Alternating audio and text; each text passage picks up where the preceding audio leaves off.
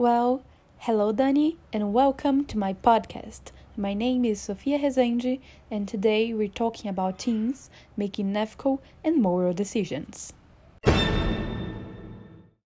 Some people find it really hard to make ethical decisions, especially teens, because nothing in life has really a correct answer.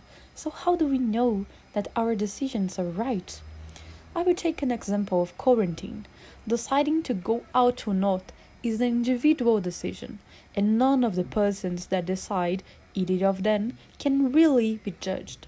Because really, aren't we all kind of crazy about staying at home?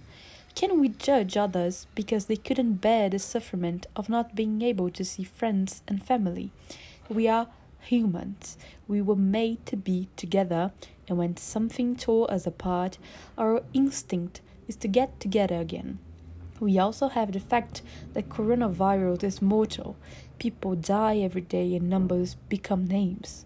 And going out will help to kill people and spread this mortal disease.